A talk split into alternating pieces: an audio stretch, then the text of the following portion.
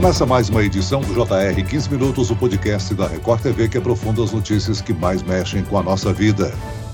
A ONU, Organização das Nações Unidas, realiza sua 77ª edição da Assembleia Geral na sede da organização em Nova York.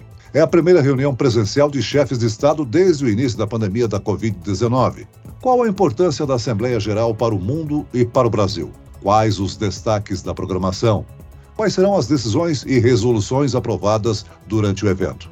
O 15 Minutos de hoje discute sobre esta edição da Assembleia Geral das Nações Unidas com o advogado especializado em Direito Econômico Internacional, Emanuel Pessoa. Bem-vindo mais uma vez ao nosso podcast, doutor. Celso, um grande prazer estar aqui com você e com o Vandrei, e ainda mais é, para comentar a 77ª Assembleia Geral das Nações Unidas, que é muito importante no contexto que o mundo tem hoje dessa guerra entre a Rússia e a Ucrânia. Quem nos acompanha nessa entrevista é o nosso correspondente internacional nos Estados Unidos, Vandrei Pereira. Vandrei, essa é uma das grandes reuniões de chefes de Estado, sempre um desafio para a segurança, mesmo numa cidade global como Nova York, que tem a rotina afetada nesse encontro, não é mesmo? Oi, Celso, doutor Emanuel, muito obrigado pelo convite. Com certeza, a Nova York fica ainda mais né, cheia, né, por causa das delegações. Você imagina quase 200 países, vezes 10, 15 pessoas, então é muita gente ocupando ali os hotéis e a cidade fica também extremamente complicada, né, para circular. Qualquer caminho que você pretende fazer acaba mudando. Nós temos hoje pelo menos 10 ruas ali que estão cercadas é, no entorno da sede da ONU, então não só para o turista, né, para os taxistas, mas também para as delegações. E olha, é, mesmo para eles que possuem aqueles batedores, né, os, aqueles carros que vão na frente, fica muito difícil. Agora mesmo, nessa edição da Assembleia, o próprio presidente Jair Bolsonaro teve dificuldades para sair do hotel no primeiro dia, né, pela, pela manhã, porque não havia como estacionar ali os carros da comitiva, então acabou saindo pelos fundos do hotel, mas faz parte. E o que a gente vê que a segurança também na, na entrada né, da ONU, a revista, o pessoal, o pessoal de imprensa, qualquer pessoa que tente entrar, fica mesmo muito rigorosa, viu, Celso? Doutora Manuel, a Assembleia Geral acontece desde 1945 e é composta por 193 Estados-membros. Em tese, é o órgão com mais poder da ONU por reunir todos os países membros. Mas esse encontro define as ações da entidade ou é mais um termômetro de como os países estão lidando com as principais questões internacionais? Celso, embora seja o principal fórum internacional para discussões entre estados soberanos, o fato é que as Nações Unidas elas não têm poder efetivo, porque elas não conseguem impor as suas decisões aos países membros. Por mais que venham sanções, essas sanções só têm efetividade quando são praticadas pelos próprios membros da ONU. Então, se os Estados Unidos e a China, por exemplo, não embarcarem em alguma sanção decidida pelas Nações Unidas, essas sanções acabam geralmente sendo esvaziadas. E também, quando decisões de caráter militar não são referendadas pelo Conselho de Segurança, muitas vezes elas acabam sendo abandonadas ou, se são tomadas de forma unilateral, acabam criando um problema para o país que as tomou do ponto de vista diplomático. Então, é realmente mesmo mais um termômetro e mais uma forma de se colocar no cenário internacional para os países membros do que de serem tomadas medidas efetivas e concretas. Agora, essa nova reunião adotou o lema Soluções por meio da solidariedade, sustentabilidade e ciência. Apesar da urgência desse tema, a guerra na Ucrânia é hoje a principal questão geopolítica mundial. Esse deve ser o principal assunto nos discursos e nos bastidores? Não tem a menor dúvida, Celso, até por um motivo muito claro. A guerra na Ucrânia fez com que disparasse no mercado internacional o preço dos combustíveis, que já retrocedeu bastante, mas o preço dos alimentos, que também disparou em função da guerra da Ucrânia, não retornou ainda aos níveis pré-pandemia. E o que a gente vê na maioria dos países, e nisso nós brasileiros somos experts, é que a inflação, principalmente de produtos primários, depois que acontece, dificilmente reverte. Então, normalmente, depois que o preço sobe, ele não volta para o patamar anterior, mesmo que a commodity caia. Então, o que o mundo vê hoje é uma queda muito forte no padrão de vida das pessoas, inclusive das economias avançadas, por conta do aumento do custo dos alimentos, e no caso da Europa e Estados Unidos, que dependem do gás para o aquecimento, você tem também um empobrecimento, especialmente na Europa Ocidental, das pessoas, porque a conta de energia na Europa já aumentou mais de 400% nos últimos 12 meses. Com a chegada do inverno e o corte do fornecimento do gás russo, Alguns países na Europa falam até mesmo em criminalizar o aquecimento. Agora, os discursos chamam muito a atenção, né? Mas esse encontro é também uma oportunidade de reuniões paralelas entre os chefes de Estado. As reuniões bilaterais ou entre grupos de países, esses encontros são decisivos para a política internacional? Esses encontros são oportunidades, porque veja, é, em vez de você precisar que o presidente do país ou primeiro-ministro que for saia viajando por diversos lugares, ele pode se encontrar com vários líderes no mesmo dia, em uma mesma localidade. Então, isso ajuda a avançar estratégias comerciais, colaboração científica, parcerias educacionais.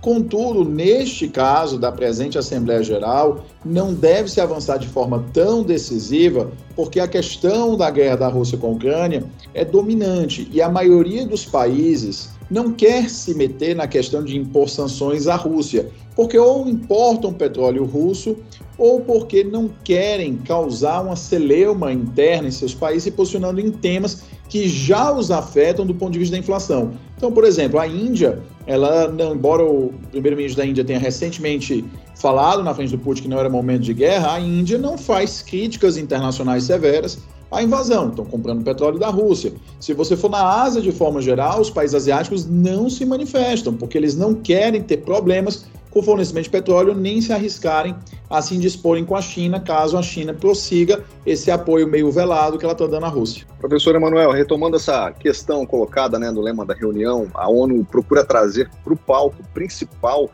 as questões da sustentabilidade e da defesa da ciência. E essa defesa da ciência na sua opinião, é uma consequência dos problemas enfrentados no combate à pandemia de Covid-19? Andrei, o que me preocupa quando as pessoas utilizam o termo defesa da ciência é defenderem o ponto de vista exclusivo de uma delas. Eu não estou dizendo para você que o que aconteceu na pandemia foi o melhor ou o pior dos mundos, isso é muito interpretativo mas que nós temos visto que algumas pessoas não têm admitido questionamentos às suas conclusões científicas, enquanto que é da natureza do processo científico o questionamento. Então, se as Nações Unidas realmente estão adotando esse lema, elas devem adotar a possibilidade de que a ciência seja passiva de revisão, de questionamentos, de perguntas. A respeito da sustentabilidade, isso vem caminhando passo a passo com uma preocupação que tem também cada vez mais atingido o setor privado, de que as mudanças climáticas elas estão cada vez mais intensas. Então existe aí uma tese dominante de que o aquecimento global é decorrente de um efeito do homem, principalmente com a revolução industrial, a emissão de gases que causam o efeito estufa. Por esse motivo, os países e as empresas têm procurado cada vez mais investir em tecnologias sustentáveis para reduzir o ritmo de aquecimento, para que essas mudanças climáticas não sejam tão intensas que impliquem no deslocamento de centenas de milhões de pessoas que vivem ao longo da costa de vários países. Assim como no Brasil, os países que têm mar, a maior parte das suas populações costumam viver no litoral. Então, o Brasil tem mais da metade da sua população, talvez acho que mais 70%, vivendo a menos de 200 quilômetros da linha do mar. Então, quando você tem o aquecimento global, se as águas subirem, como tem as projeções mais agressivas, subirem alguns metros, você vai implicar o deslocamento de milhões de pessoas, a reformulação de logística, você vai mudar com o aquecimento a maneira pela qual os alimentos são produzidos, gerando seca em diversos lugares, como a gente vê, por exemplo, agora a França com várias queimadas por conta do tempo extremamente seco. Então, essa mudança abrupta é muito cara, muito custosa, tanto do ponto de vista financeiro quanto do ponto de vista humano. Daí esse foco das Nações Unidas. É sempre complicado porque os países não conseguem assumir sozinhos né, esse compromisso é, de trabalhar o combate às mudanças climáticas, né, Celso? Sem dúvida, Andrei. Esse encontro tem uma programação padrão, né? O Brasil é sempre o primeiro a abrir os pronunciamentos dos chefes de Estado. É bom a gente explicar para o nosso ouvinte como é que surgiu essa tradição e por quê. Celso, tem várias, tem várias teses e várias teorias. Algumas pessoas dizem que é o prêmio de consolação do Brasil não ter entrado para o grupo permanente dos membros do Conselho de Segurança. Mas, na verdade, isso decorre de uma tradição estabelecida desde o início da, das Assembleias Gerais, porque nenhum país queria falar primeiro. Então, o Brasil sempre se voluntariava. Então, a regra decorre do fato de que o Brasil se voluntariou nos primeiros anos, quando nenhum país queria começar o discurso. A mudança na Inglaterra também deve ser discutida entre os chefes de Estado? Na verdade, Celso, a, a mudança de rei na Inglaterra é mais uma questão cerimonial e uma questão da estabilidade britânica, porque, embora a falecida Rainha Elizabeth II seja uma pessoa de grande importância no cenário internacional, fato é que ela não tomava decisões de política, ela não tinha poderes de governo. Ela era chefe de Estado, mas não chefe de governo. Então, efetivamente, as conversas a respeito dela nas Nações Unidas serão relacionadas a homenagens, a questões de respeito, de se falar de como ela foi uma figura estabilizadora para o Reino Unido, mas não afeta decisões de política internacional, porque essas decisões não competiam à Rainha Elizabeth, assim como não vão competir ao Rei Charles. Até porque tivemos já o, a escolha, né, a definição da, da, da primeira-ministra, né, dias antes ali do falecimento da rainha. Mas, doutor Emanuel, a Assembleia Geral da ONU, ela impulsou um novo presidente, né, o diplomata húngaro Saba Krozi, mas quem realmente conduz os trabalhos da ONU é o secretário-geral, atualmente o português Antônio Guterres. Como é que são definidos e escolhidos esses dirigentes da ONU, né? E qual a importância, por exemplo, para um país ter um representante num desses cargos? Eu não sei se você reparou que realmente esse seu comentário aí é muito interessante, porque nós nunca ouvimos falar quem seria é, o presidente da Assembleia das Nações Unidas. A gente sempre ouve falar quem é o secretário-geral. E esse cargo de secretário-geral, que hoje é exercido pelo português Antônio Guterres, foi exercido anteriormente pelo Ban Ki-moon e você pode perceber que existe uma rotação entre regiões. Então, essa posição, ela já foi denominada pelo presidente Franklin Roosevelt lá atrás, que seria uma posição de moderador do mundo. Então, em função disso, esse secretário-geral, ele é uma figura que realmente acaba por ser o verdadeiro representante das Nações Unidas. Então, ele é nomeado pela Assembleia Geral após uma recomendação pelo Conselho de Segurança. E qual o papel do novo presidente? Olha, o papel do presidente da Assembleia das Nações Unidas é um papel também cerimonial, é um papel diferente, porque no final do dia, os grandes papéis administrativos acabam na mão do secretário-geral. Por mais que a gente imagine, olha, mas ele é o secretário-geral e outro é o presidente.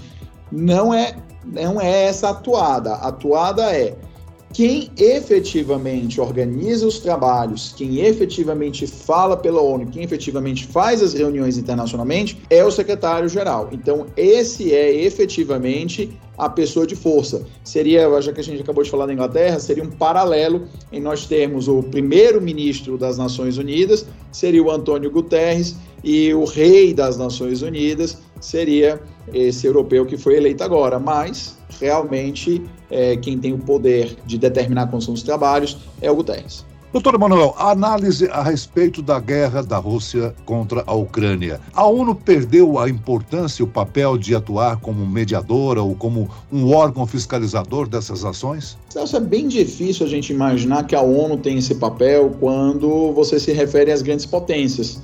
Porque a Rússia, como membro do Conselho, membro permanente do Conselho de Segurança, ela pode vetar qualquer resolução do Conselho de Segurança contra ela mesma. Então, em função disso, a, na ONU, discussões sobre a guerra da Ucrânia, elas não chegariam a ter resoluções adotadas pelo Conselho de Segurança. E pela importância geopolítica da Rússia, é até difícil passar uma moção contra a Rússia na Assembleia Geral, ou mesmo que passe, dividiria o voto nas Nações Unidas.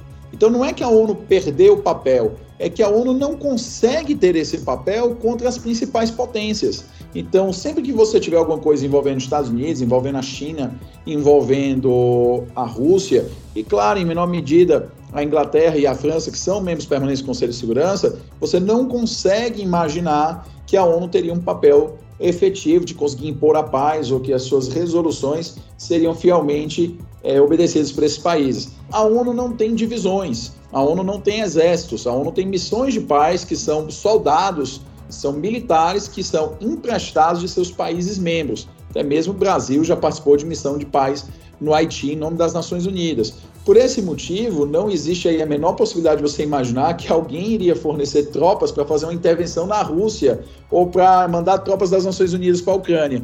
E é por isso que não é uma questão de perder a relevância, é que jamais, em uma situação como essa, nós conseguiríamos imaginar, com o desenho institucional das Nações Unidas, que ela tomaria alguma medida prática militar concreta contra a Rússia ou qualquer outro membro do Conselho de Segurança com assento permanente. Muito bem, nós chegamos ao fim desta edição do 15 Minutos. Eu quero aqui agradecer a participação e as informações objetivas e esclarecedoras do advogado especializado em Direito Econômico Internacional, doutor Emanuel Pessoa. Muito obrigado, doutor. Celso, muito obrigado a você. Vandrei e a todo mundo que está aí ouvindo a gente. E agradeço também a presença do jornalista da Record TV, Vandrei Pereira. Vandrei? Eu que agradeço, Celso. Muito obrigado mesmo. Esse podcast contou com a produção de David Bezerra e dos estagiários Lucas Brito e Cátia Brazão. Sonoplastia de Wendel Montalvão. Coordenação de conteúdo, Edvaldo Nunes e Deni Almeida. Direção editorial, Tiago Contreira. Vice-presidente de jornalismo, Antônio Guerreiro. E eu, Celso Freitas, te aguardo no próximo episódio. Até amanhã.